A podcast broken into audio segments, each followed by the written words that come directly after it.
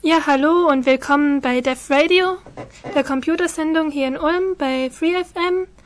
Ähm, wenn Sie dieses jetzt hören, dann haben Sie auch schon die richtige Frequenz erwischt und ich gratuliere Ihnen. Und wir haben heute ein bisschen umgestellt und machen deshalb jetzt auch gleich die News.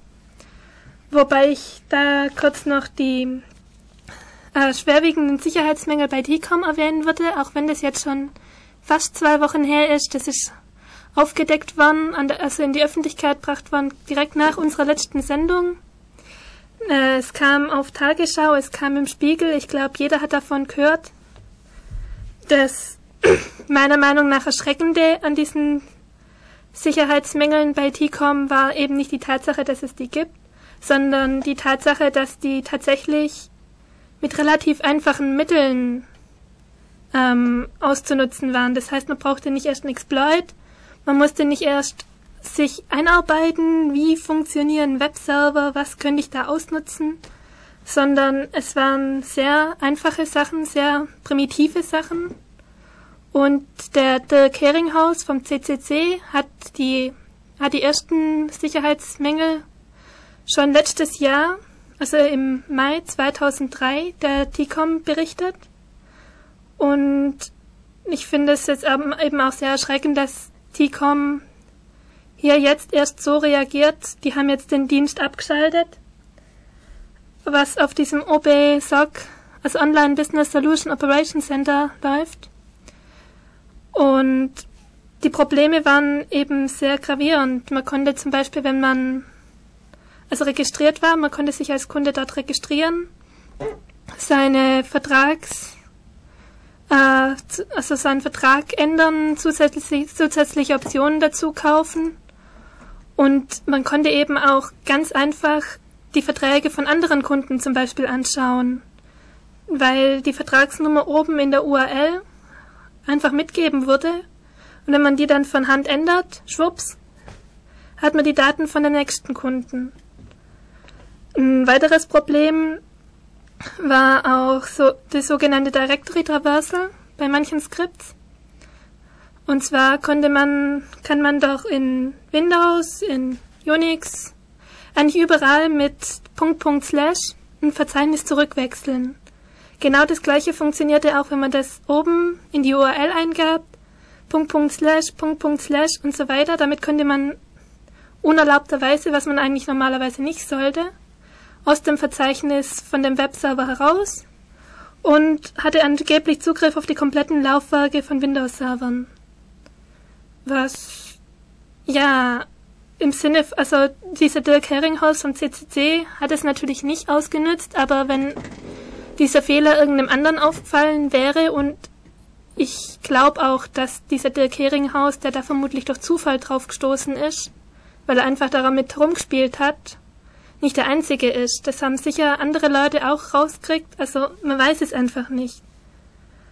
Und ein weiteres Problem waren auch unsichere Passwörter von TCOM-Mitarbeitern.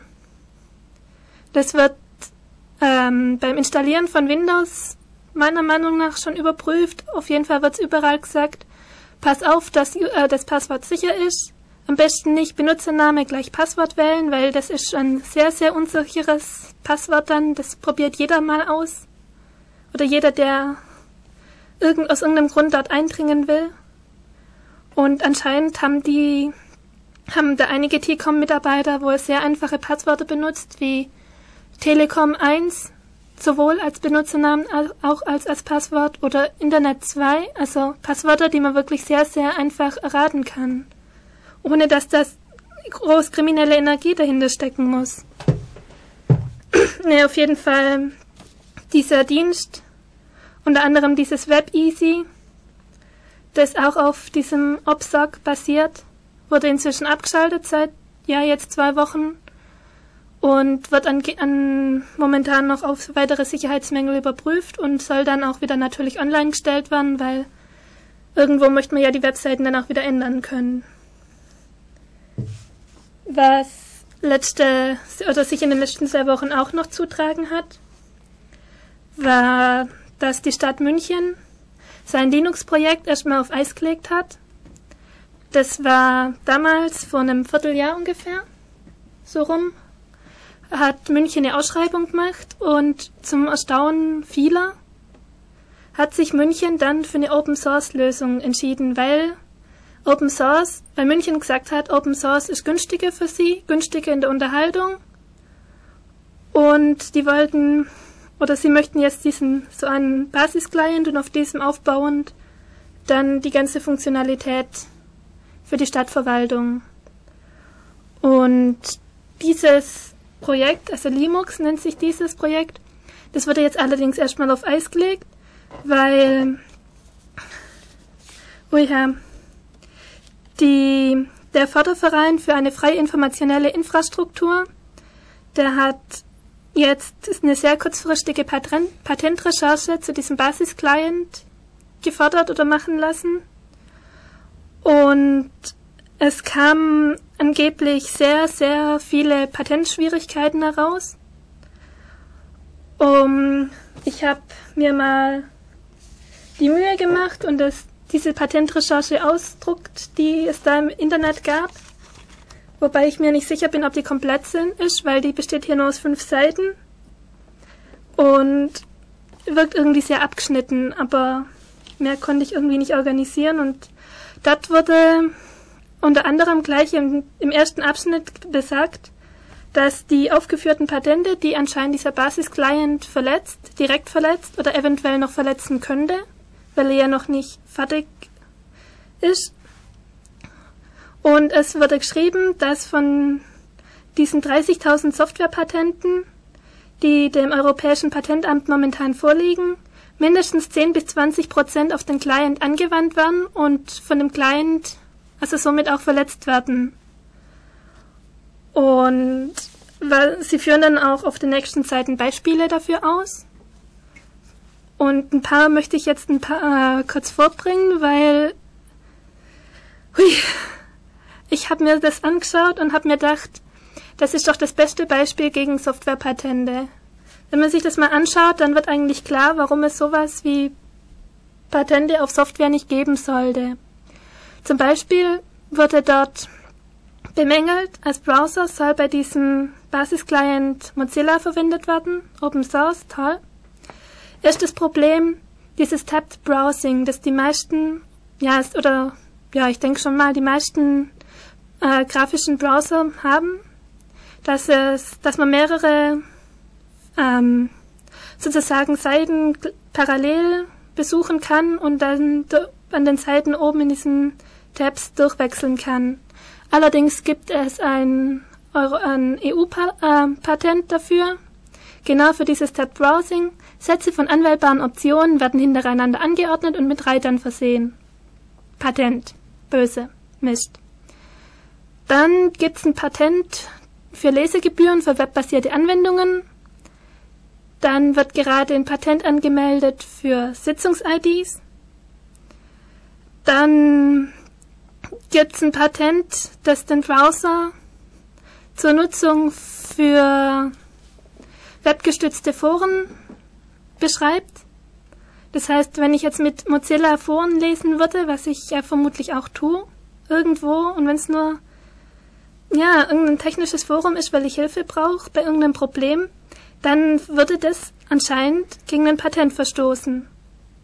Wobei mir da der technische Nutzen dahinter nicht ganz klar ist, aber es ist wohl ein Patent.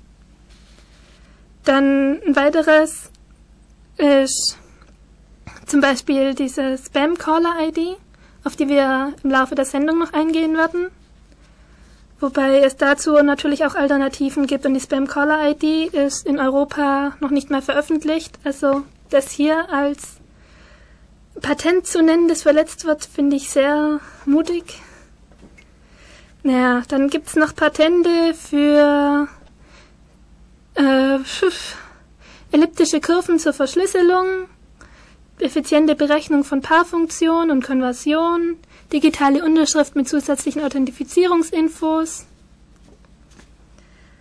Ähm, natürlich dieses JPEG-Patent, aber ich bin mir nicht sicher. Ich glaube, das wollen sie momentan wieder kippen, aber da bin ich mir nicht ganz sicher. Und also die Liste geht echt weiter. Wir werden den Link dazu ins Internet stellen auf unserer Homepage äh, www.ulm.ccc.de slash dev slash radio. Und wer sich da mal interessiert, ja. Ich habe mir den, die äh, Zettel vorhin auch mal durchgelesen, die Fia da ausgedruckt hat. Und was mir ganz besonders aufgefallen ist, oder was ich ganz besonders blöd fand, war, jetzt suche ich es gerade raus. Ha, ich ähm, habe auch noch ein tolles. Darf ich, darf ich? Ja, bitte. Ein deutsches Patent, das nämlich sagt, Nutzung von Datumsangaben bei der Archivierung. Das muss man sich mal auf der Zunge zergehen lassen. Ah ja, hier habe ich eins, das ist toll. Visualisierung von Prozessen. Aua. Genau. Also Leute, top und so, ne? Da kommt's raus. Und ähm, jetzt finde ich es nicht mehr, aber es war ein Patent auf äh, Authentifizierung. Allgemein. Tja, Authentifizierung. Mist, also nichts mehr mit Authentifizierung in Zukunft. Man würde ja gegen ein Patent verstoßen oder Lizenzgebühren zahlen müssen. Ach, Passwörter sind eh doof. Ja. Das soll alles zur freien Verfügung stehen. Alle Informationen sollen frei sein, also von wegen Passwörter oder so. Ja, dann würde ich sagen, da wir jetzt schon ein bisschen lange geredet haben, Ui, ui, ui. machen wir wieder ein bisschen Musik und vorher verraten wir euch noch, um was es heute eigentlich geht. Ja. Es geht nämlich uns um Spam. Wir wollen heute ein bisschen über Spam reden, äh, wo Spam herkommt, warum es so viel Spam gibt und wie man ihn wieder los wird und äh, ja, wie man es gar nicht so weit kommen lässt, dass man überhaupt Spam bekommt. Meine Mutter zum Beispiel bekommt gar keinen Spam. Deine Mutter ist eben ein sehr glücklicher Mensch. Genau. Naja, und dazu jetzt unser Lied.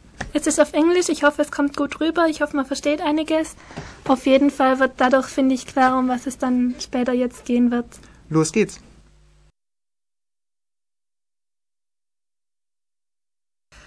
Oh, Spam. Okay. Ähm, das war jetzt das Anti-Spam MP3. Das Anti-Spam von Monty Pythons Flying Circus. Ein Sketch, den sie in den 80er Jahren mh, gefilmt haben, also gespielt haben. Dabei geht's um ein Ehepaar, das in ein Restaurant geht und dort eben frühstücken will oder was essen will. Und die und alle Sachen, die es in diesem Restaurant gibt, enthalten allerdings Spam. Und man dazu sagen muss, dass Spam ein Markenname ist für Dosenfleisch, also Schweinefleisch. In, in Amerika, das es seit, boah, also hier habe ich stehen, 1936 schon gibt. Auf jeden Fall. Mich wundert gerade, dass der Name nicht patentiert ist. Huiuiui. Ich glaube, das ist der Grund, warum man Spam nicht in Großbuchstaben schreiben darf. Weil in Großbuchstaben ist ein Markenname. Ach so. Das muss man wohl sehr aufpassen und ich bin froh, dass wir hier nicht in Groß- und Kleinbuchstaben reden müssen, sonst hätte ich mich sicher schon verplappert. Naja, auf jeden Fall geht es dann darum, dass alle Gerichte Spam enthalten, die Frau aber kein Spam will, wie man vielleicht verstanden hat. Und es sich dann aber dieser Wikingerchor, der daneben dann jedes Mal sein Loblied auf Spam singt, immer lauter wird, immer lauter wird, sodass, sodass man überhaupt keine normale Unterhaltung mehr führen kann und die Frau sich auch nicht wirklich durchsetzen kann und ihr Eier und Schinken eben ohne Spam bekommt. Auf jeden Fall dieses Sketch, dieses, was wir jetzt gerade gehört haben, das war ausschlaggebend für die Bezeichnung Spam. Ähm, Mitte der 90er Jahre tauchte nämlich dann dieses Wort Spam im Usenet und im IAC auf. Und zwar wurde damit Werbung bezeichnet, die also möglich, ja, gleichlautend in mehreren, mehreren vielen tausenden Newsgroups und Channels gepostet wurde. Immer wieder die gleiche selbe Werbung, immer der gleiche Wortlaut. Spam eben. Spam, Spam, Spam, Spam, Spam. Der erste Spam, der auch als Spam sozusagen bezeichnet wurde, war 1994 eine Werbekampagne von dem amerikanischen Rechtsanwaltsbüro Kanter und Siegel, die mit, ich glaube, einer Verlosung in ja, mehreren tausend Newsgroups geworben haben und dadurch jede Menge Overhead sozusagen erzeugt haben und die Benutzer, die anderen Benutzer dabei so mh, erregt haben und aufgeregt haben, dass diese Werbekampagne der erste Eintrag im Usenet war in den Newsgroups, der wirklich gelöscht wurde, weil davor hat man gesagt, warum sollte man was löschen? Geistiges Eigentum, es ist ja wertvoll, es ist wichtig. Aber bei dieser Werbekampagne wurde gesagt, das ist Spam, das hat überhaupt keinen Bezug zum Thema, keinen Inhalt. Was soll das? Weg damit. Ähm, heute, wenn man heute Spam sagt, dann bezieht man sich meistens nicht aufs Usenet oder das IRC. Die meisten Leute, die heute Spam kriegen, möchte ich mal behaupten, benutzen sowas gar nicht. Was man heute mit Spam meint, ist ähm, sogenannte unsolicited, unsolicited bulk E-Mail oder unsolicited commercial E-Mail. Das heißt unverlangte Massen-E-Mails oder unverlangte kommerzielle E-Mails. Dann zu Spam zählt man heute auch ähm, sogenannte MMF-Mails. Äh, Make Money First, äh, Fast, nicht First, Fast. Äh, Kettenbriefe, in denen geschrieben wird, ja, bla, toll, ähm, irgendjemand will ganz viel Geld zahlen, wenn mindestens 10.000 Leute auf der Liste stehen, also tragt euch ein und schickt es an jede Menge andere Leute weiter, so damit die Liste schnell voll wird. Und dann gibt es natürlich noch äh, sogenannte Reputation Attacks. Das sind Mails mit gefälschten Absender, die äh, nicht wirklich einen kommerziellen Hintergrund haben oder Hintergedanken, sondern einfach dahingehend sind, dass sie den, den gefälschten Absender sozusagen schädigen wollen, Ruf schädigen wollen. Ein Beispiel ist zum, von CNN, ich weiß noch nicht mehr das Jahr, ich glaube es war 1997. Da wurde die Adressen von der CNN-Mailingliste, ich weiß nicht, gehackt, irgendwie halt wurde, wurden die zugänglich gemacht. Und pornografisches Material an alle gesandt, die auf diesen Mailinglisten von CNN standen. Und die haben sich natürlich, die dachten, sie bekommen irgendwelche E-Mails von CNN und haben sich wahnsinnig drüber aufgeregt. Und CNN hatte einiges zu tun, um das wieder einiges, einigermaßen in Ordnung zu bringen. Okay, das waren diese Reputation Attacks. Was heutzutage auch noch unter Spam zählt, sind Mails mit Würmern und Viren. Ich meine, Spam ist unerwünschte E-Mails, also Mails, die man eigentlich nicht will und die man unaufgefordert einfach zugesandt bekommt. Und wer will heutzutage schon einen Wurm oder eine Viren-Mail? Die ist natürlich auch unaufgefordert. Ähm, Newsletter und Mailinglisten, in denen man von Unbekannte eingetragen wurde. Wenn man da Nachrichten kriegt, die zählen natürlich auch als Spam, weil sie unaufgefordert waren, wenn man sich nicht selber einträgt. Ähm, Hoaxes. Irgendein Todkranker möchte, dass seine E-Mail fünfmal um die Welt geht, weil, weil ich ihn einfach freuen würde und deshalb soll man sie weiter verschicken. Sowas erzeugt natürlich auch nur, ich würde sagen, in Anführungszeichen nutzlosen Traffic, weil vermutlich gibt es diesen todkranken Jungen gar nicht und er hat auch nichts davon. Das sind teilweise einfach Mails, die äh, Leute abschicken, um einfach mal zu sehen, ob die Mail wieder bei ihnen ankommt, also wie weit die Mail mhm. praktisch kommt, ob praktisch seine Mail irgendwie bei so vielen Leuten vorbeikommt, dass sie am Schluss tatsächlich einmal um die Welt geht und wieder bei ihm landet. Das war mal eine beliebte Sportart eine Zeit lang. Ich glaube, mittlerweile ist das weniger geworden. Das sieht man auch daran, dass die Hoaxes ein bisschen rückgängig sind. Was jetzt hauptsächlich an Spam rumgeht, in dieser Art Kettenbriefe sind Kettenbriefe mit kommerziellen Interessen. Also zum Beispiel. Die Nigeria Connection würde ich da mal nennen. Ja, ganz genau. Battlebriefe oder ähm, ja, Pyramidenspiele sind auch sehr beliebt im Internet. Wobei da man dazu sagen muss, dass die illegal sind. Da es als Lotteriespiel angesehen wird in Deutschland und damit verboten ist. Also Spam an sich ist nicht wirklich legal. Das möchten wir nachher auch noch schnell kurz drauf eingehen, am Ende ganz kurz. Ja, und was dann auch noch ähm, lästig ist, sind sogenannte Bounces.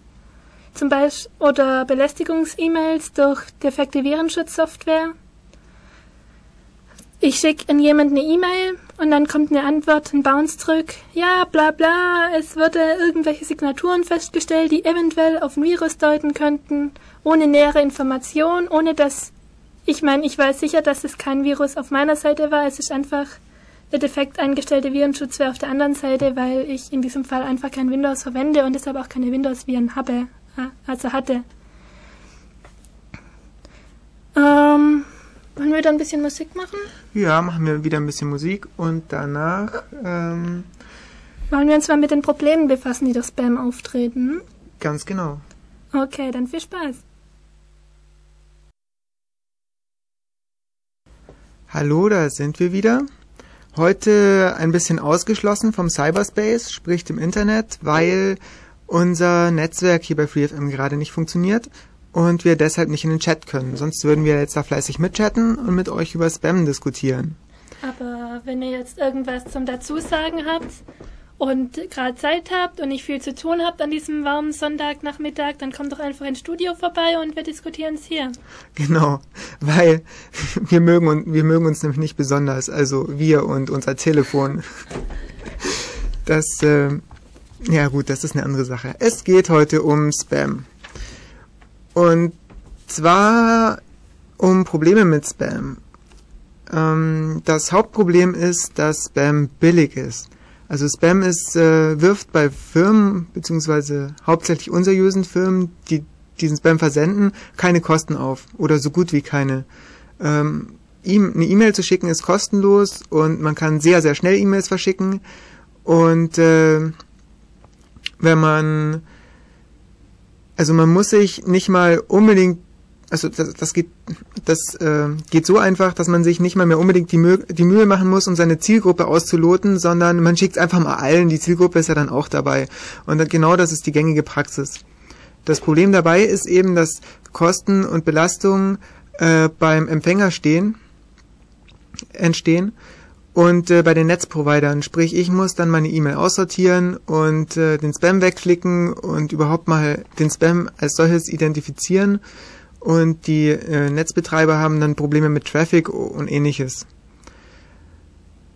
Ähm, die einfachste Methode, ich habe es gerade schon gesagt, für den Benutzer ist die Mail zu löschen.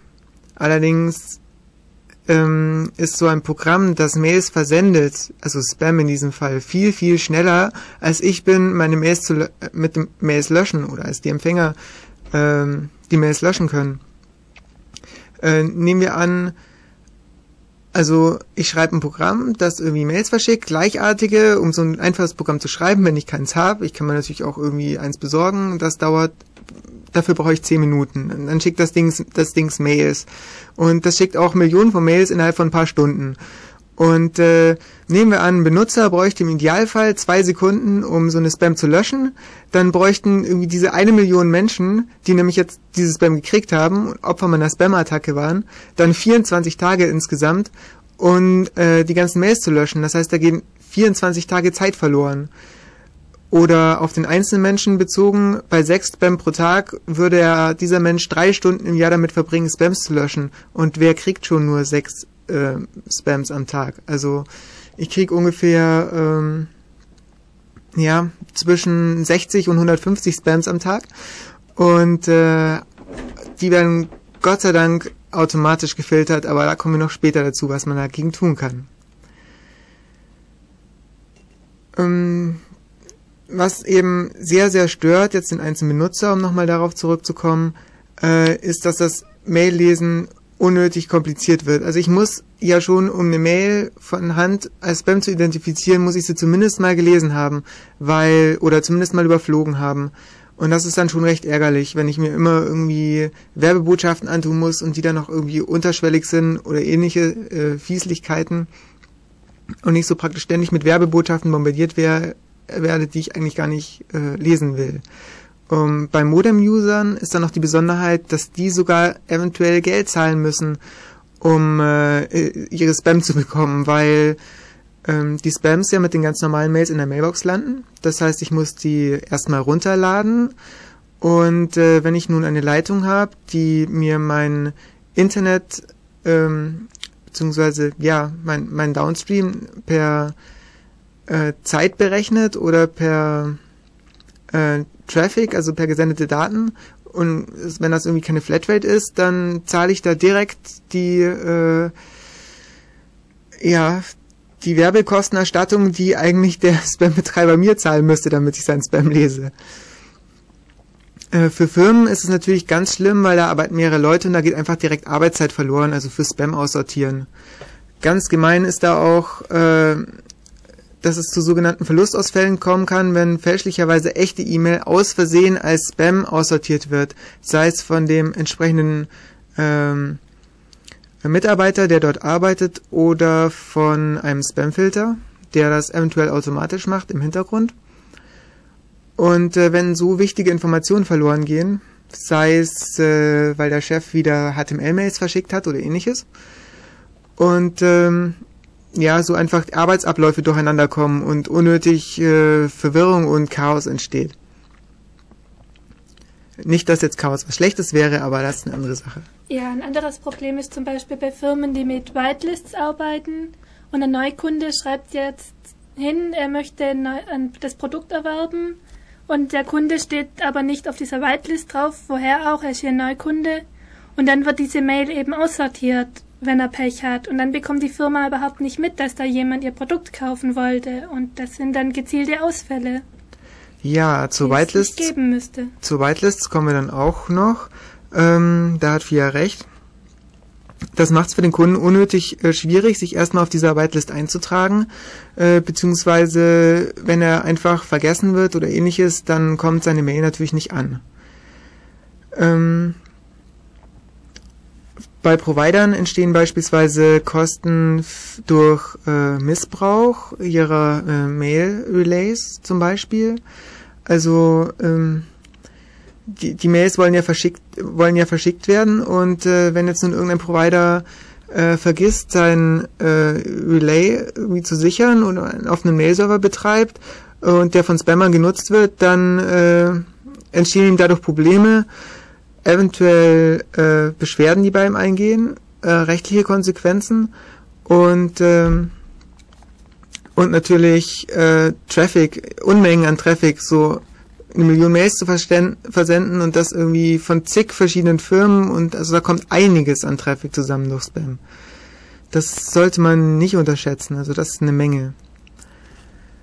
Ähm, also Mail-Dienstanbietern, sowas wie zum Beispiel GMX oder Hotmail oder äh, MyRebox gab es früher mal oder naja, diese kostenlosen oder äh, kostengünstigen Webmailboxen im Internet, ähm, diesen Maildienstleistern, denen entsteht natürlich äh, ebenfalls, äh, denen entstehen ebenfalls Kosten, äh, sei es durch Wegwerf-Accounts, die die Kunden irgendwie anlegen, um da ihren Spam reinzutun oder um bei diese Accounts bei E-Mail-Adresse, äh, bei Internetseiten oder wie auch immer zu verwenden, wo sie denken, da könnte vielleicht Spam drüber kommen, dann oder an diese Adresse. Ähm, und durch Missbrauch von vorhandenen Mailkonten, zum Beispiel ähm, gecrackte Konten, geklaute Passwörter, über die Konten, über die ihm dann Mail versendet wird, äh, Spam versendet wird. Und äh, nicht zu unterschätzen ist da auch das Problem der Namespace Pollution, sprich, dass irgendwie jede Menge sinnlose Accounts registriert werden und ähm, die natürlich Namen wegnehmen. Äh, also Name at mailprovider.de zum Beispiel, dieser Namensraum da vorne, der ist natürlich begrenzt. Es gibt nur eine äh, begrenzte Anzahl von Begriffen, die irgendwie einen Sinn ergeben. Und wenn die natürlich alle weg sind, dann macht es dem Neukunde irgendwie, dann macht das dem Neukunde nicht gerade einfacher, sich eine E-Mail-Adresse zu besorgen. Wenn ich meine E-Mail-Adresse xyz äh, fuba blub nennen muss, weil das das einzige ist, das noch frei ist oder ähnliches. Äh, laut Wikipedia ist der entstandene Schaden 2004 durch äh, Spam-Mails äh, 25 Milliarden Euro. Also das, ähm, die Information kriegt man, wenn man irgendwie nach Spam sucht bei Wikipedia. Ich weiß nicht genau, woher die die Information haben, aber ich halte es für durchaus realistisch. Ähm, eine andere Information, die auf der gleichen Seite stand, also der Link, der Link kommt noch auf die Homepage, war, dass äh, jetzt 2004 über 75 Prozent aller versendeten E-Mails Spam-Mails wären. Und das ist dann von vier Mails sind drei Spam. Das ist viel zu viel.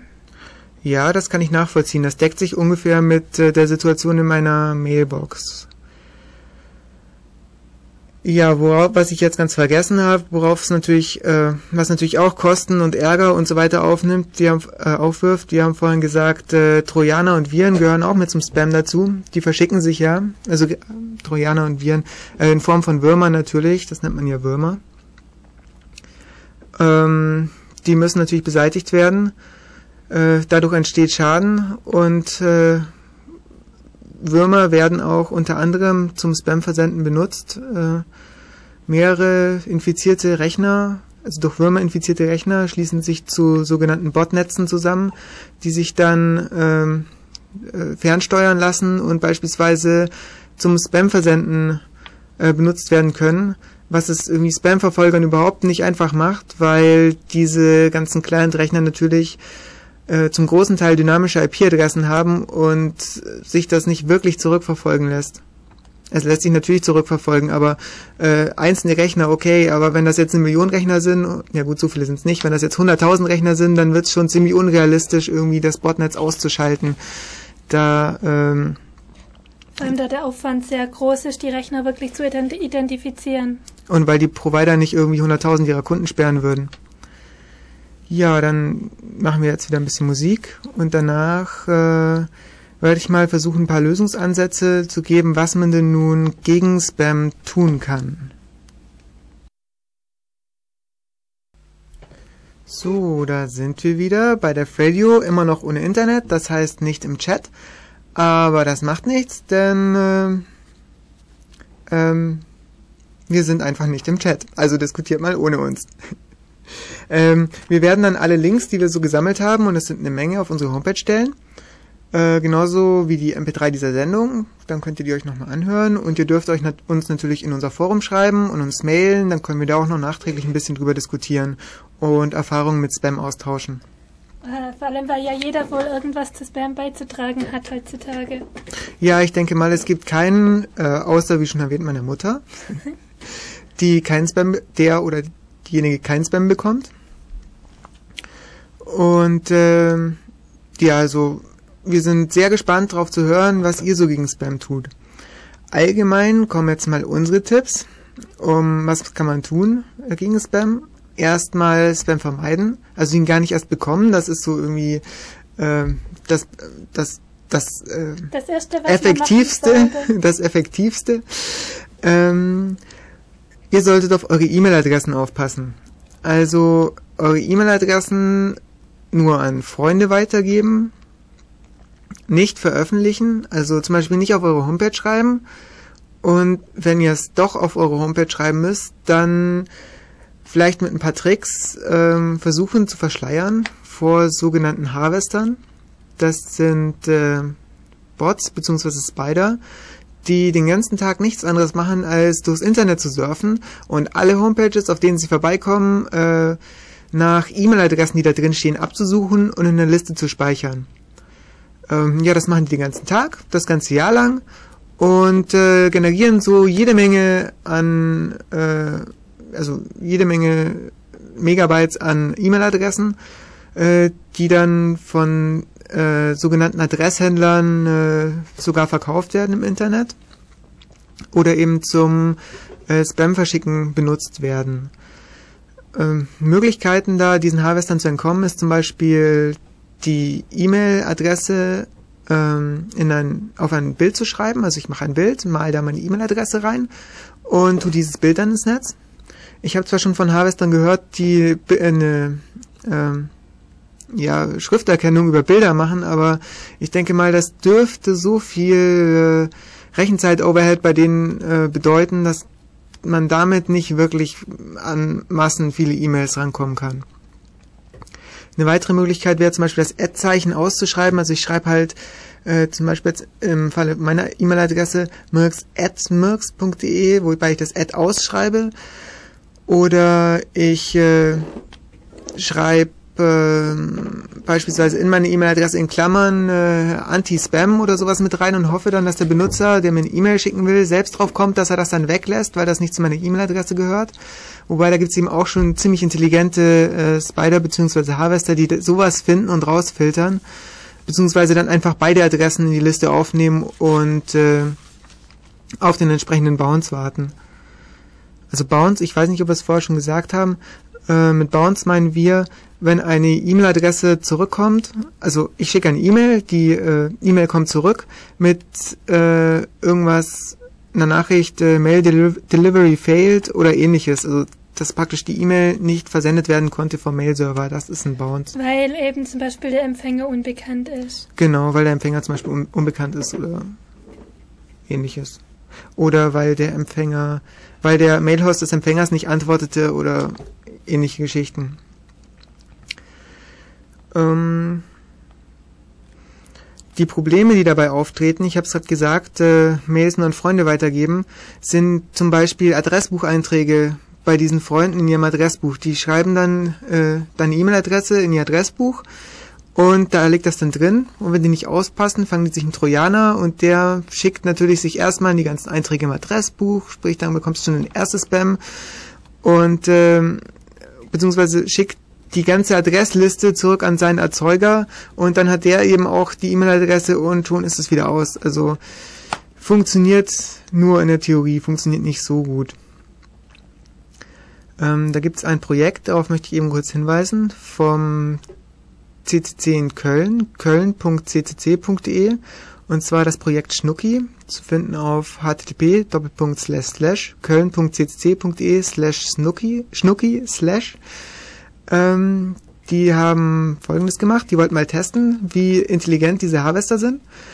Und äh, wenn man nun auf diese Seite geht, bekommt man ein, ähm, eine speziell generierte äh, ja, Website zu sehen. Äh, auf dieser Seite sind eine Menge E-Mail-Adressen, die ähm, geobfuscated sind, also äh, gegen Harvester unleserlich gemacht, beziehungsweise sie wenden da verschiedene Taktiken an. Äh, Schaut es euch einfach mal an. Und in diese E-Mail-Adressen ist eure IP-Adresse mit reinkodiert und also die ihr im Moment habt und die Zeit, äh, zu der ihr diese Webseite aufgerufen habt. Das heißt, wenn jetzt irgendein Bot da vorbeikommt, sich diese Seite holt und dann Spam an diese Adressen schickt, die er da rausfiltert, dann können die Kölner Zähler genau sagen, äh, das war der Bot, der hat diese, diese, diese und diese IP-Adresse gehabt, der diese Mail geschickt hat und er hat sie dann und dann ausgelesen. Und vor allem, äh, er hat das erkannt und er hat das erkannt und diese E-Mail-Adresse, die konnte er auch noch. Und das hat er nicht rausgekriegt. Also das war sicher genug. ist unter dem Motto. Also schaut euch einfach mal an. Ähm, da soll es auch irgendwo eine Auswertung geben mit einem kommentierten Logfile. Die habe ich jetzt nicht gefunden im Netz, aber die habe ich schon mal gesehen. Also vielleicht guckt ihr einfach mal nach und äh, schaut es euch an. Ja, was tun, wenn es zu spät ist? Wenn der Spammer meine Adresse mal hat, dann äh, bekomme ich auch Spam. Und es wird wahrscheinlich mehr werden, weil die Spammer die Adressen noch untereinander austauschen. Äh, und man wird den Spam nicht wieder los. Also das kann man gerade vergessen. Diese E-Mail-Adresse wird auf Lebenszeit Spam bekommen niemals auf Remove-Links klicken. Wenn da steht irgendwie, wenn Sie keinen Spam-Mail von uns bekommen wollten, dann klicken Sie hier und tragen Sie sich aus. Ähm, da auf keinen Fall draufklicken, weil äh, die Spammer damit überprüfen, ob eure E-Mail-Adresse noch gültig ist. Das heißt, jeder, der da draufklickt, bekommt irgendwie ein kleines grünes Häkchen auf der Spammerliste. Das heißt, diese E-Mail-Adresse ist noch gültig und äh, da können wir weiterhin Spam hinschicken. Das ist also eine reine äh, ja, Bauernfängerei, sage ich jetzt mal. Das gilt natürlich nicht für die Listen, wo ihr euch eingetragen habt, also selbstständig, wo ihr euch eingetragen habt, da könnt ihr euch natürlich wieder austragen. Äh, das gilt nur für Spam oder für Mail, die ihr bekommen habt, die, wo ihr euch nirgends eingetragen habt, ist klar. Ähm, dann ganz wichtig ist auch in HTML-Mails, also wenn ihr HTML-Mails bekommt, schaut, dass ihr euren Mail-Client so einstellt, dass er Bilder nicht automatisch lädt. Weil ähm, Spammer damit tricksen und zwar sie äh, setzen da einen Bildlink rein. Das ist kein echtes Bild, das da drin steht, sondern ein Skript, das praktisch Bilddaten ausspuckt. Und äh, dieses Skript wird beispielsweise in der E-Mail mit einem Parameter aufgerufen, der eure E-Mail-Adresse ist. Und sobald ihr diese Mail aufruft oder sobald der euer kleiner HTML-Browser in euer Mail-Client diese, dieses Bild lädt, weiß der Spammer, aha, eure E-Mail-Adresse ist gültig. Da müsst ihr nirgends klicken, das weiß er von ganz alleine, wenn ihr dann ein Bild ladet, das bei ihm irgendwie von einem Skript erzeugt wird. Das ist recht fies. Das wissen auch irgendwie nicht so viele Leute, dass man darauf achten sollte. Dann ist natürlich die Möglichkeit auch gegeben, ähm, Mails zu bouncen. Sprich, ich selbst behaupte einfach, mich gebe es nicht und schicke eine entsprechende Mail zurück. Also eine Mail, die so tut, als wäre sie äh, von meinem äh, Mail-Server, der da sagt, diese E-Mail-Adresse gibt's nicht. Das ist eigentlich eine ganz nette Idee, möchte man meinen, auf den ersten Blick, aber auf den zweiten Blick ist es natürlich so, dass der Bounce an die Absenderadresse von einem Spam geht.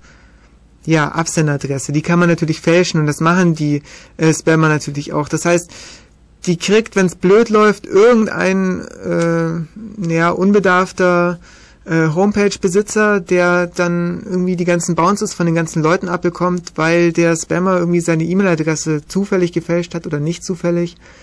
Und wenn ich eben bounce und die Absenderadresse gibt's gar nicht, dann bekomme ich im schlimmsten Fall wieder einen Bounce und äh, benatz, äh, belaste dadurch das Netz eigentlich nur unnötigerweise. Also bouncen mit Vorsicht, wenn man natürlich denkt, dass die, naja, wenn man meint, man ist recht sicher, dass der Absender tatsächlich echt ist, dann kann man natürlich auch mal bouncen. Ansonsten Spamfilter verwenden, ist klar. Das ist irgendwie ja die beliebteste Lösung. Das ist auch sehr wirkungsvoll. Und wie genau das funktioniert mit dem Spamfilter, Darauf äh, werden wir jetzt gleich nach der nächsten Musik nochmal kommen.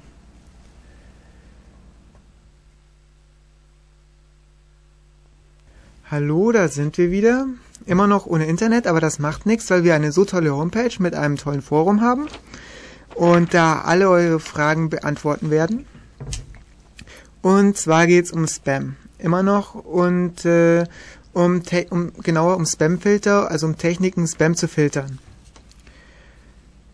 Ähm, die äh, beste Lösung, Spam zu filtern, wäre, sich in eine Opt-out-Liste einzutragen. Oh. Das sind, das sind Listen, ähm, die im Internet äh, bestehen und äh, mit denen sich Spammer abgleichen sollten und dann äh, Leute, die in diesen Listen stehen, eben keinen Spam mehr schicken sollten. Das funktioniert aber nicht. Aber das sagen wir der Vollständigkeit halber und ganz am Anfang dazu. Es ist eine schöne Idee, aber es funktioniert schon aus, aus offensichtlichen Gründen nicht, weil Spam so billig ist und wenn das da im Internet schon ganze Listen mit lauter bestätigten E-Mail-Adressen gibt, warum sollte man an die dann keinen Spam verschicken? Vor allem, es wurde, also in letzter Zeit wurden drei oder vier von diesen Opt-out-Listen auch gehackt und geklaut und von Spammern und es sind die idealen Listen, um Spam hinzuschicken. Also Vorsicht. Genau, da sind sie ja schon, die E-Mail-Listen, die Listen mit E-Mails. Da brauche ich meinen Haarwässler gar nicht mehr zu bemühen. Nein, es gibt natürlich so Listen, die machen auch Sinn. Und zwar für Telefonwerbung und Faxwerbung. Die ist nämlich, soweit ich informiert bin, verboten für Leute, also ist es verboten, äh, Leute mit Fax oder äh, Telefonwerbung zu belästigen, die äh, explizit sagen, sie möchten das nicht bekommen und dafür gibt's äh, sogenannte Robinson-Listen. Äh, da könnt ihr mal im Internet äh, auf Google oder so nach Robinson-Liste suchen, da gibt's da nähere Informationen. Ich habe da jetzt gerade nichts dazu vorbereitet, aber solche Opt-out-Listen machen schon Sinn, aber im Moment nicht bei Spam. Also da müssen erstmal Gesetze gegen Spam her, die wirklich ähm, durchsetzbar sind. Und ähm, ja, vorher machen Opt-out-Listen keinen Sinn. Gut, was macht aber dann Sinn? Sinn machen zum Beispiel Positiv- und Negativlisten, also sogenannte Blacklists und Whitelists, die ihr euer Mail-Client gebt. Äh, Whitelists sind äh, praktisch Listen, auf denen E-Mails stehen, von denen ihr E-Mails bekommen wollt und nur von denen. Alles andere wird dann halt nicht angenommen. Und Blacklists sind äh, Listen mit Leuten, von denen ihr äh, keine E-Mails bekommen wollt. Zum Beispiel, weil ihr wisst, es sind Spammer, es sind Spam-E-Mail-Adressen. Und dann könnt ihr gleich die E-Mails aussortieren und wegwerfen, die von diesen Spammern kommen. Genau.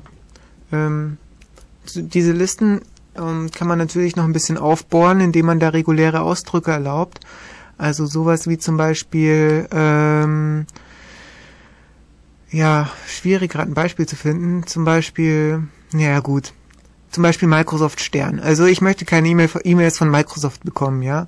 Äh, also Microsoft irgendwas wird dann einfach äh, rausgefiltert. Da gibt es eine extra Sprache dafür, das äh, das nennt sich reguläre Ausdrücke. Da kann man eine Menge mitmachen und eine Menge mit filtern. Und wenn euer Mail-Client das unterstützt, dann schaut euch das doch mal an, weil das ist ähm, ja ganz toll, wenn ihr nach verschiedenen Kriterien filtern wollt, die in eurem in den E-Mail-Adressen vorkommen oder in, zum Beispiel in den Mail-Headern oder ähnliches.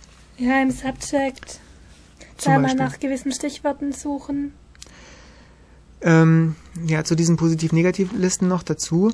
Ähm, es gibt natürlich auch große öffentliche äh, Negativlisten und zwar äh, Anti-Spam-Datenbanken mit zum Beispiel IP-Adressen von Spammern oder IP-Adressen von offenen Relays, mit denen sich euer Spam-Filter abgleichen könnte. Ein Beispiel ist zum Beispiel dnsbl.sorbs.net. Das ist eine äh, DNS-Boykottlist da kann euer Mail-Client via DNS abfragen, ob dieser, äh, ob ein entsprechender äh, Server irgendwie ähm, ja ein Spam-Relay ist, also ob, ob das ein, ein, ein Mail-Server ist, der zum äh, Spam verwendet wird. Äh, zum Beispiel mit einer DNS-Anfrage an IP des Spammers. Äh, wenn da das äh, Reverse Resolving funktioniert, dann ist es ein Spam-Host oder so ähnliches. Ihr könnt da einfach mal auf die Homepage gehen und euch das angucken, wie die das so machen. Dann gibt's zum Beispiel auch äh, äh, dsbl.org. Das ist eine Distributed Server Boycott List. Also äh, Mail-Servern, von denen man keine Mails annehmen sollte, weil sie zum Beispiel für, fürs Versenden von Spam äh, bekannt sind. Da treten natürlich auch äh, Probleme auf, wenn dein Mail-Server oder unser Mail-Server oder wie auch immer, ein wichtiger Mail-Server da aus Versehen drauf gerät, zum Beispiel gmx.de, das wäre irgendwie dann recht tragisch. Äh, da muss man, muss man ein bisschen mit Vorsicht genießen. Gut, was kann man sonst noch tun? Man kann Header-Einträge, also die E-Mail besteht aus einem Texting, was ich verschicke und verschiedenen Headern. Und äh, diese Header, die kann man natürlich auswerten und mal gucken, äh, stimmt da vielleicht was nicht. Zum Beispiel der Date-Header könnte ein ungewöhnliches Format haben, der sonst kein E-Mail-Client verwendet. Äh, kann man dann von ausgehen, dass es eventuell Spam sein könnte. Oder der From-Header äh, hat irgendwie keinen gültigen Eintrag oder kein, kein äh, Real Name dahinter. Also das, das sind spitzen Klammern. Also zum Beispiel, ähm, ja, zum Beispiel marder.microsoft.de und dahinter steht dann irgendwie Jens Marder. Das ist, glaube ich, der Beispielbenutzer in Outlook Express. Nicht, dass ich Outlook Express benutzen würde, aber ähm, es ist mir gerade als blödes Beispiel eingefallen.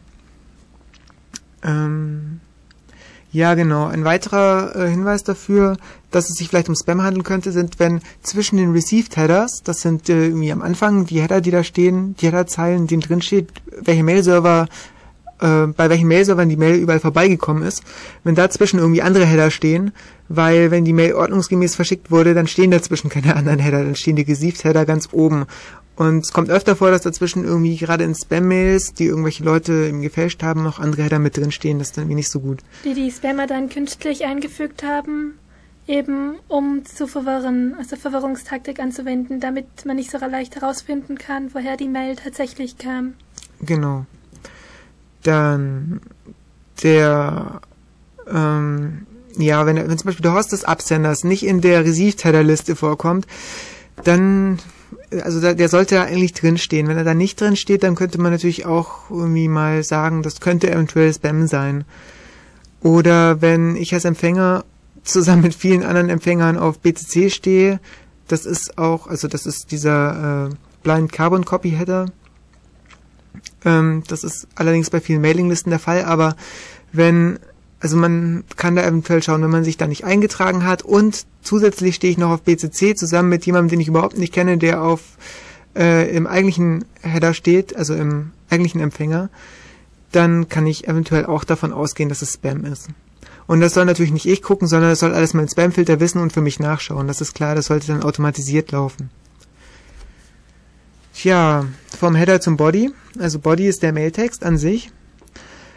Äh, was deutet auf Spam hin? Zum Beispiel Wörter wie Viagra oder äh, Buy Now, also Kauf jetzt oder Klick hier als HTML-Link oder äh, wenn das Ding mir eine Opportunity anbietet, also äh, irgendwas, was ich, was ich tun soll, statt etwas anderem. Oder wenn da jetzt plötzlich massig farbig, äh, Farbe drin vorkommt, äh, HTML-Mails mit riesiger Schrift, rot, blau, grün und blink und wie auch immer. Ähm, ja, wobei man da dann aufpassen muss. Ich habe solche Mails dann auch schon von Freundinnen bekommen. Stimmt, die könnte jetzt auch von deiner Schwester sein. Aber ja, zum Beispiel. vielleicht, äh, wenn man den Bekannten oder so sagt, also wenn man HTML-Mails kriegt, so bunte oder so, dass man ihm mal sagt, hm, hey, HTML-Mails, seid vorsichtig, ihr könntet in meinem Spam-Filter landen oder ihr könntet ausgefiltert werden, schreibt mir lieber reine Textmails, dann geht ihr auf Nummer sicher, dann, dann machen die das auch.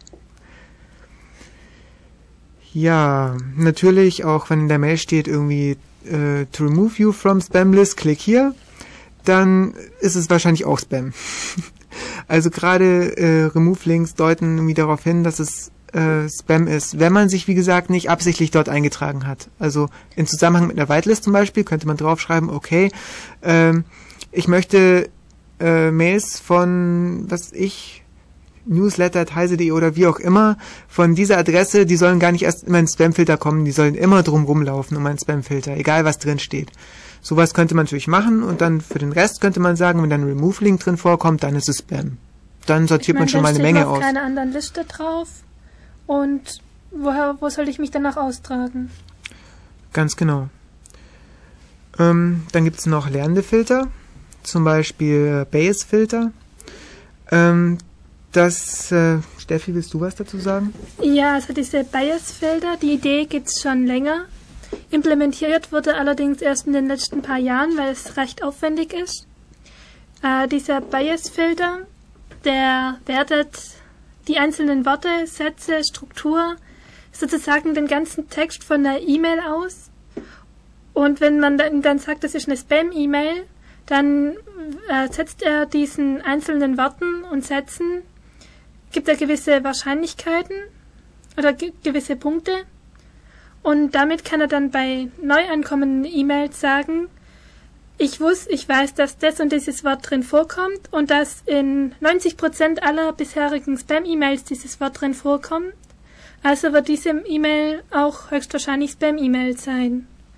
Ähm, dieser Spam-Assassin funktioniert unter ja, anderem genau. damit. Programme, die all das implementieren, ist, ist zum Beispiel der Spam Assassin. Der ist Open Source, äh, der ist gehostet bei SourceForge, könnt ihr mal nachschauen. Ich weiß nicht genau die URL, vermutlich spamassassin.sf.net, also .sourceforge.net. Ähm, ja, ansonsten einfach mal nach googeln. Der funktioniert irgendwie sehr gut und sehr, äh, ja, also sehr gut konfigurierbar. Ihr könnt da all den Kram einstellen, den ich eben äh, äh, genannt habe. Der Spam Assassin vergibt Punkte, Positiv- und Negativpunkte. Und äh, ihr könnt praktisch einstellen, falscher Date-Header gibt zwei Punkte, irgendwie HTML-Ding, klick hier, gibt irgendwie äh, einen Punkt oder fünf Punkte und könnt sagen, wenn die Spam-Mail oder wenn die Mail insgesamt zehn Punkte hat, dann ist es Spam, dann soll sie aussortiert werden. Genau. Und mit Hilfe von diesen Bias-Feldern kann man dann auch lernende Filter implementieren. Mm, mir fällt als bestes Beispiel gerade dieser äh, Filter von dem macOS Mailing-System ein. Dem kann man in einer Lernphase sagen, diese Mail ist Spam, diese Mail ist Spam, diese Mail ist kein Spam, sodass er sozusagen sich diesen sich diese Wahrscheinlichkeiten anhand von den eigenen Mails merkt und ausrechnet und dadurch auch für die eigenen E-Mails sehr gut dann ausfiltern kann, ob ja, es genau. Mail ist oder nicht. Ja, genau. Ähm, Tools mhm. für Windows äh, gibt es natürlich auch. Ich habe noch eine hübsche Anekdote von Christian. Okay. Ähm, ein Freund von uns arbeitet nebenher auch in der Abteilung für Neuroinformatik und dort hat sich ein Professor beschwert, weil seine E-Mails oder eine Korrespondenz zwischen ihm und einem anderen Professor für Neuroinformatik ständig im Spam-Ordner landen. Und eben warum? Weil Neuroinformatik, es geht sehr viel über Sex. Es geht eben sehr viel über diese Wörter, die eben herausgefiltert waren, die als normalerweise typische Spam-Wörter betrachtet werden. Neuroinformatik, es geht sehr viel übersetzt, ja. Ja, ich weiß nicht, so hat es mir erzählt. Auf jeden Fall war es ein echtes Problem, Ja, bis das das dann umkonfiguriert hat. Also, lernende Filter äh, sind natürlich irgendwie auf den entsprechenden User trainiert. Eben. Müssen die auch werden. Also Klaro. äh, Filter, die schon mal vorgelernt sind, ich glaube, sowas gibt's für Outlook. Ähm, es ist nicht so der Hit. Ähm, ja, es gibt natürlich auch für Windows-Nutzer äh, verschiedene Tools, zum Beispiel Pop-Proxys.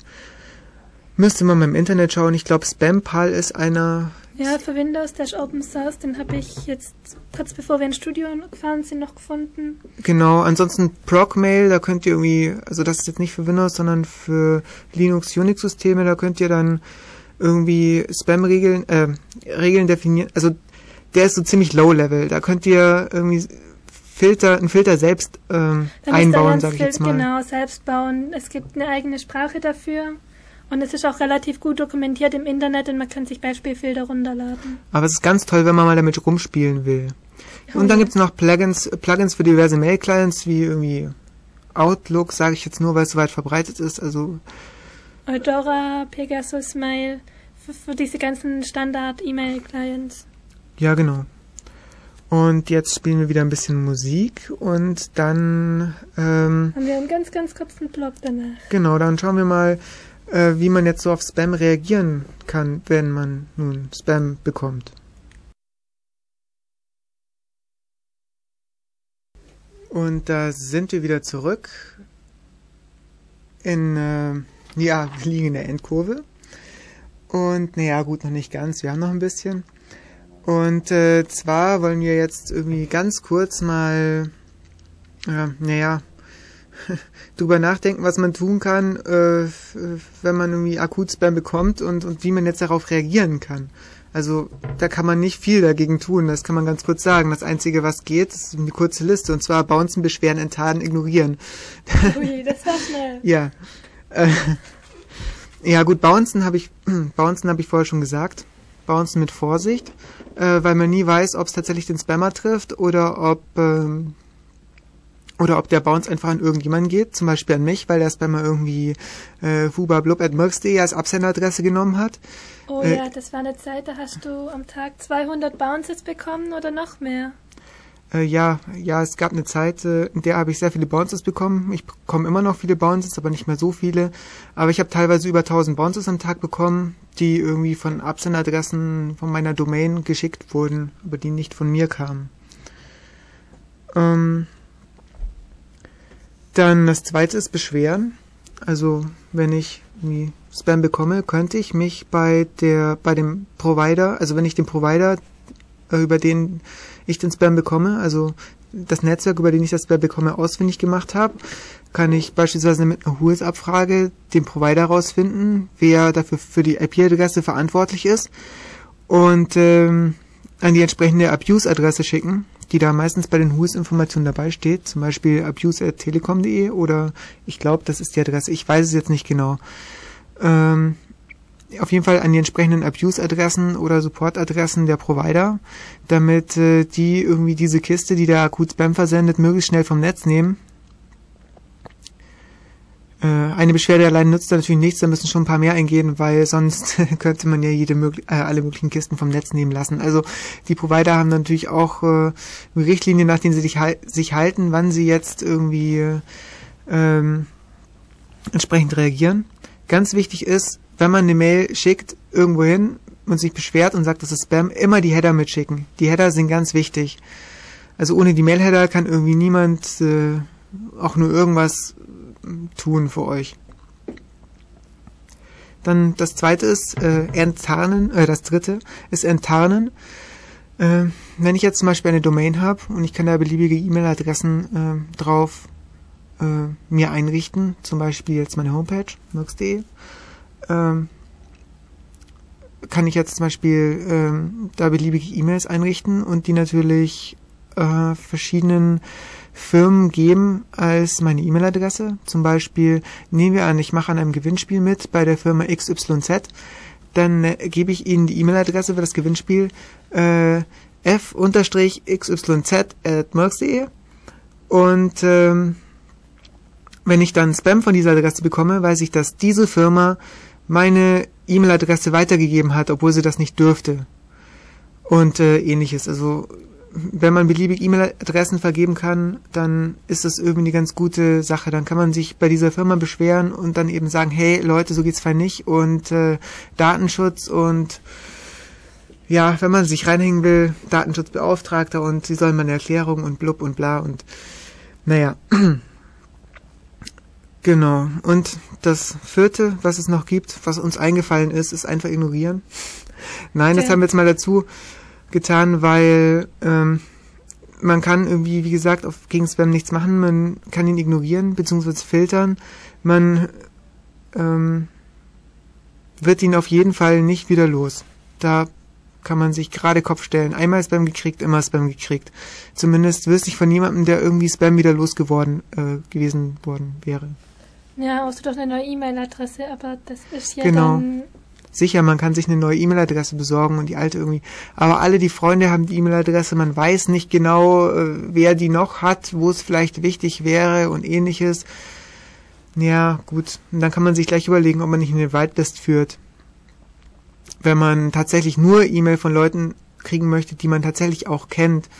Aber ich zum Beispiel, wenn ihr mir jetzt eine E-Mail schickt, ich möchte die E-Mail von euch auch kriegen, auch wenn ich euch nicht kenne. Ja. Genau. Also los an Computer und Max E-Mails schreiben. Ganz heftig, er freut sich drauf. äh, ich kann nicht versprechen, dass ich alle beantworte. Okay. Jetzt machen wir noch ganz kurz Musik und dann reden wir ein bisschen über Zukunftsaussichten.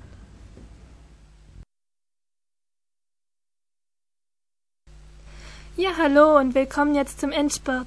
Die letzte Viertelstunde und anfangen möchte ich jetzt mit den Zukunftsaussichten. Das heißt, was wird momentan getan, um die Spamflut irgendwie in den Griff zu kriegen oder sogar einzudämmen? Und was da im Moment recht aktuell ist, ist von Microsoft diese Idee mit der Sender-ID und dem, zusammen mit dem Sender Policy Framework. Das wird gerade auch diskutiert, ob es als neuer Standard angenommen wird, werden soll. Momentan ist es noch nicht sicher, also wollen wir mal schauen. Diese Sender-ID funktioniert so, dass Hosts, die E-Mails versenden wollen, die benötigen einen speziellen DNS-Eintrag oder also einen speziellen Eintrag zusätzlich zu ihrem DNS-Eintrag, so dass die ganz, also so zum Beispiel dieser Mail-Client mit von einer DNS-Abfrage feststellen kann, ob die IP von dem Sender-Host tatsächlich mit dem Host, also mit diesem Sender übereinstimmt. Damit würde sichergestellt werden, dass nur E-Mails verschickt werden können, wo der Absender bzw. der Host von dem Absender die richtige IP hat. Ähm, hat diese IP, ist das die falsche IP, kann man folglich annehmen, dass das vermutlich Spam ist, dass die, dass die sozusagen einfach gespooft worden ist, der Name, und ein ganz anderer Host mit einer ganz anderen IP fälschlicherweise diesen Namen benutzt. Ähm, das ist schon mal eine gute Idee, weil damit würde sich feststellen lassen mit einer hohen Wahrscheinlichkeit, ob eine Nachricht Spam ist oder nicht. Aber die Spammer heutzutage sind ja auch nicht auf den Kopf gefallen ähm, es gibt nämlich ein paar Probleme mit dieser Sender-ID. Auf Heise kam letzte Woche, dass zum Beispiel diese Microsoft-Lizenz nicht unbedingt kompatibel mit GNU-Lizenzen ist für Open Source. Das heißt, da wird es Probleme geben, aber ich sehe Probleme in einem ganz anderen Bereich, weil mit dieser Sender-ID kann lediglich festgestellt werden, ob tatsächlich von dem angegebenen Host die E-Mails versendet wurden. Aber das machen Spammer heutzutage ja auch schon öfter, dass sie Trojaner verschicken, dass sie einfach fremde Rechner benutzen, um E-Mails zu versenden. Ja, das sind äh, die Botnetze, die ich vorhin mal angesprochen genau, hatte. Genau, die Botnetze. Und bei diesen Botnetzen würde diese Sender-ID überhaupt nichts bringen, weil da stimmt die IP mit dem Namen überein. Und was will man dann noch groß machen?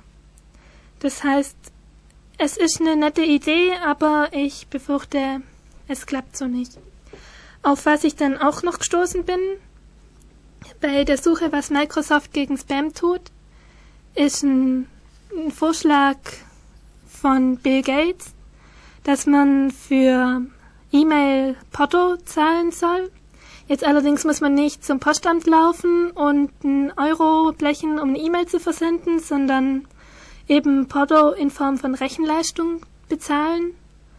Das heißt, ich lasse meinen Computer eine Zeit lang rechnen und darf dafür E-Mails versenden. Und damit würde ähm, das Spammen für die Spammer natürlich uninteressant werden, weil wenn sie jetzt zwei Sekunden lang rechnen müssten, um eine E-Mail zu versenden, dann ist es allein technisch nicht mehr möglich, Millionen von E-Mails in einer Stunde zu versenden, einfach weil die Rechenleistung fehlt. Ähm, dabei bin ich darauf gestoßen, dass die Idee eigentlich gar nicht von Microsoft ist, sondern schon viel, viel älter ist. Und dass es heutzutage schon gibt. Das Ganze nennt sich Hashcash. Ähm, interessantes Projekt, wird auch von Spam Assassin bereits unterstützt. Also ich würde vorschlagen, schaut es euch mal an unter www.hashcash.org. Ähm, ja, also um das mal kurz zusammenzufassen, weil wir noch ein bisschen äh, naja, äh, knapp dran sind mhm. mit der Zeit. Äh, es funktioniert grob so, dass äh, eine Mail verschicken äh, kostet, aber kein Geld, sondern Rechenzeit. Also ich muss praktisch äh, was, bere äh, was berechnen. Das dauert. Also partielle Hash-Kollision in diesem Fall, das genau. dauert. Das dauert ja, äh, eine halbe Sekunde, eine Drittelsekunde. Von mir aus, ja, das dauert irgendwie so ein bisschen Zeit, so dass es nicht schlimm ist für den Einzelanwender. Aber wenn ich jetzt eine Million verschicken will, eine Million mal eine halbe mal eine halbe Sekunde sind schon irgendwie eine halbe Million Sekunden und das ist irgendwie eine Menge. Ich glaube, das sind ist ja wurscht, ist eine Menge. 14 Jahre.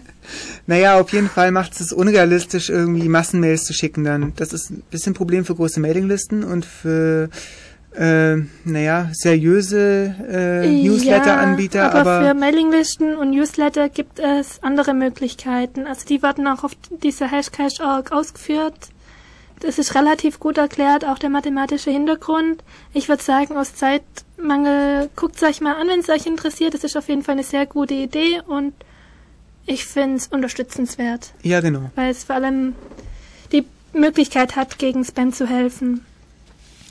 Und da wir jetzt knapp in der Zeit sind, noch sozusagen ein paar letzte Worte zum Abschluss.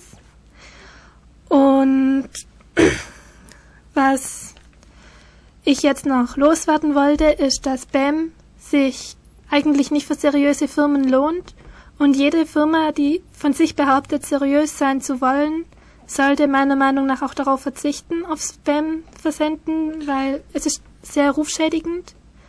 Einmal, dass die Firma in Verruf kommt, weil sie Spam verschickt. Andererseits mh, mm, sieht man dann die Firma im Zusammenhang mit anderen Spams die kann ja ein ganz tolles Produkt herstellen, aber wenn ich an Spam denke, dann denke ich an diese Oh, abnehmen, Spam, Spam-Verlängerungen. Da fällt mir ein, natürlich könnte man damit auch den Ruf einer Konkurrenzfirma schädigen, indem man in ihrem Namen Spam abschickt und ähnliche Geschichten. Oh, oh, oh, das ist aber böse, wenn das auffliegt. Ja, aber es wird nicht auffliegen, weil du kriegst den Spammer ja auch nicht. Also es ist, man kann es natürlich zurückverfolgen, das ist eine ziemlich dumme Idee, aber ähm, das ist, ist eine Möglichkeit, kann missbraucht werden, natürlich. Ja, also Vorsicht. Spam in Deutschland ist verboten. Das unerlaubte Zusenden von Werbemails ist verboten. In Konkurrenz stehende Firmen können auch dagegen klagen. Für Verbraucher besteht ein Unterlassungsanspruch, aber das Problem ist erstmal, man muss denjenigen finden, den man verklagen will. Also man muss halt jemanden finden, der die Spams versendet. Und das macht es umso schwerer, wenn der Spammer aus einem anderen Land kommt oder über verschiedene Relays in verschiedenen Ländern da irgendwie rumspammt oder eben, wenn der Spammer gar nicht weiß, dass er spammt, zum Beispiel, wenn er einen Trojaner auf seinem Rechner hat. Und äh, der... Vor allem ist dann eine rechtliche Frage, ist er Spammer, war er schuld war es ein Versehen? Er war, er war natürlich nicht schuld, aber er muss erst in der Beweispflicht. Er muss beweisen, dass er irgendwie nichts dafür konnte und ich wusste, dass das da installiert war und äh, ähnliche Geschichten. Das macht es auf jeden Fall nicht gerade einfach. Nein. Und das ganz große Problem bei Spam ist eben, dass Spam, wenn jetzt inzwischen drei von vier E-Mails Spam ist, dann macht das nicht oft lang mit. Also ich befürchte eben, dass dieses E-Mail-System entweder komplett neu revolutioniert werden muss oder dass es irgendwann zusammenbricht, weil es hauptsächlich nur noch zum Versenden von sinnlosem Spam verwendet wird. Ja, es ist ein bisschen schade. E-Mail ist so eine tolle Idee, aber äh, der Spam macht es ein bisschen kaputt und natürlich unattraktiv. Muss man sehen, was man tun kann. Ja. Das war doch schön nichtssagend formuliert, oder? Das war sehr nichtssagend äh, formuliert, weil alles, was man heutzutage groß tut, äh, wird mit irgendwelchen Gegenmaßnahmen bestraft, würde ich sagen. Es wird ab, zum Beispiel abprüft, ob der Absender existiert in, bei irgendwelchen Mailfiltern. Was machen die Spammer? Sie benutzen e-, wirklich existierende E-Mail-Adressen als Absender. Zum Beispiel mich. Und dann bekommen eben wirklich reelle Personen die ganzen Bounces und die ganzen Beschwerden. Das sind ja auch Beschwerden von Leuten, die meinen, hey, was soll der Scheiß? Schick mir keine Spams. Okay, das hat mich gewundert, weil Beschwerden habe ich bisher noch keine einzige gekriegt. Also ich krieg zwar eine Menge Bounces, aber Beschwerde war noch nicht dabei. Also offensichtlich wissen die Leute, die sich dann irgendwie beschweren würden, könnten, äh, schon ungefähr Bescheid, äh, was eine gefälschte E-Mail-Adresse ist und. Okay, das. Ich dachte nur, das könnte auch zum Problem werden, weil also mich wird's stören, wenn ich von irgendwelchen wildfremden Leuten angeungt werd. Naja, dann gab's dieses Problem, dass die Mailfilter besser werden. Und was machen die Spammer? Sie testen ihre Spam, bevor sie sie senden, mit dem gleichen Mailfilter, um dort unter die bestimmte Punktzahl zu kommen. Ja, natürlich, Spam-Mail-Optimierung. Ist ja auch praktisch, die Programme sind kostenlos da, warum sollten wir es nicht machen? Also äh, im Prinzip so lang an der Mail rumändern, bis sie irgendwie durch den Spamfilter durchgeht oder eine ganz geringe Punktzahl bekommt. Funktioniert ganz toll bei vorkonfigurierten äh, Spamfiltern, die schon mal vorgelernt haben, wie zum Beispiel das Ding, das im neuen Outlook drin ist, glaube ich. Die kann man ganz toll optimieren, die Spam auf diese äh, Mailfilter. Das bringt Ja, natürlich. nichts. Oder man macht absichtlich Rechtschreibfehler rein oder ähm, benutzt Taxor-Liedsprache. Leadspeak, yo. Und ob man Viagra mit I schreibt oder mit A1, hm. Menschen können es immer noch erkennen. Das Rechtschreibprogrammfilter hat vielleicht ein paar Probleme Dafür damit. gilt's äh, Regional Expressions. Ah, okay, stimmt. Huiuiui. Und ich habe noch eine glaub- lange Liste, aber ich glaube, wir sollten jetzt aufstehen. Ich glaube, wir sind mit unserer Zeit Ich will jetzt unbedingt das nächste Lied noch hören und das soll nicht abbrochen werden. Das ist nämlich toll. Es ist äh, von Orbital aus dem neuen Album, habe ich heute schon was von gespielt. Und äh, ja, was ich weiß gar nicht genau, um was in der nächsten Sendung geht, aber das Thema steht fest. Wir wissen auch schon, wer es macht. Aber wir werden das dann noch ankündigen. Natürlich ja, auf ein unserer bisschen Homepage. früher. Ich meine, die Homepage von uns wurde schon aktualisiert. Aber das nächste Thema soll auf jeden Fall früher raus. Das, Das Problem ist, dass wir irgendwie alle schon so halb im Urlaub sind oder schon wieder aus dem Urlaub da sind oder auf jeden Fall sind wir gerade irgendwie ein bisschen verplant, wie immer. naja, aber auf jeden Fall jetzt viel Spaß mit der Musik. Es lohnt sich wirklich. Und einen schönen Sonntag noch und äh, ja, bis zum nächsten Mal. Mhm.